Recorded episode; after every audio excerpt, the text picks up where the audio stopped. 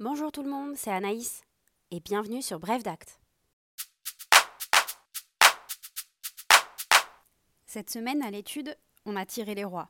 Je n'ai pas eu la fève, mais ça m'a donné l'idée du thème d'aujourd'hui. Le partage. Vous êtes prêts? C'est parti Comme je vous le disais dans l'épisode 7 de la saison 1, que je vous invite à réécouter si le cœur vous en dit, l'indivision n'a pas vocation à durer.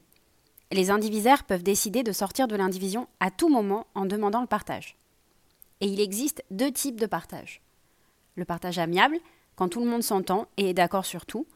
Il n'est soumis à aucun formalisme, sauf s'il y a un bien immobilier. Alors l'intervention du notaire est obligatoire et la forme authentique de l'acte devra s'imposer. Le deuxième type de partage, c'est le partage judiciaire. Ici, le juge devra intervenir parce que les copartageants ne s'entendent pas je vous explique la procédure et le rôle du notaire juste après.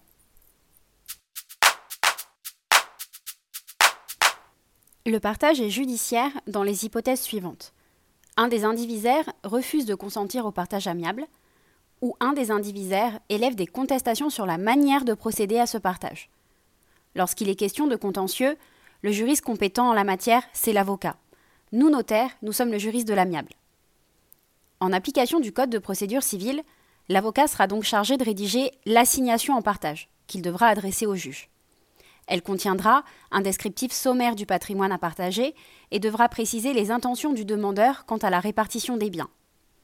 Dans les situations simples, le tribunal ordonnera le partage et renverra les parties devant un notaire pour formaliser l'acte authentique et procéder aux éventuelles publications obligatoires. Dans les situations plus complexes, le juge désignera un notaire dit commis, et ça n'a rien à voir avec l'avocat commis d'office. Ce notaire commis devra procéder aux opérations de partage sous la surveillance d'un juge. Il devra établir l'état liquidatif, définir la masse partageable, les droits des parties et également la composition des lots, et ce dans le délai d'un an. Ce délai peut être suspendu dans certaines situations ou être prolongé d'une année. Si les parties arrivent à un accord, un acte de partage amiable sera établi et le juge constatera alors les opérations de clôture. Dans le cas contraire, le notaire établira un procès verbal qui devra reprendre les dires respectifs des parties ainsi que le projet d'état liquidatif qu'il transmettra au juge. Celui-ci, après audition et tentative de conciliation éventuelle des intéressés, fera un rapport au tribunal sur les difficultés subsistantes avant de statuer sur les désaccords.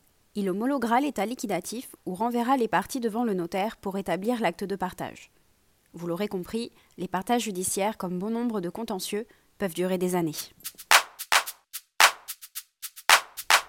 Les partages amiables ou judiciaires peuvent être attaqués par l'action en complément de part. Lorsqu'un copartageant a subi une lésion de plus du quart, c'est-à-dire qu'il est privé de plus d'un quart de la valeur du lot qu'il a reçu, il peut demander à recevoir une somme complétant sa part et rétablissant l'égalité entre les copartageants. La lésion ouvrant l'action en complément de part ne peut résulter que de deux causes. Soit une mauvaise évaluation des biens à partager, soit un allotissement insuffisant d'un copartageant. L'action en complément de part est exclue lorsqu'un bien indivis a simplement été oublié. Dans ce cas, il faudra un partage complémentaire pour permettre de réparer cette omission.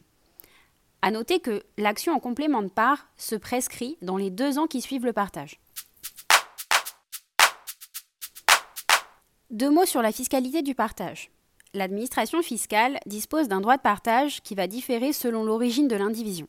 Par exemple, une indivision successorale sera soumise à un impôt de 2,5%, alors qu'une indivision entre partenaires de Pax ou entre époux divorcés sera soumise à un impôt de 1,1%.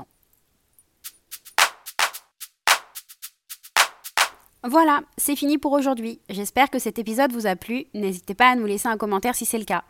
Et au fait, en parlant de les rois et de galettes, vous êtes plutôt team brioche ou team frangipane? Dites-nous tout en commentaire. À bientôt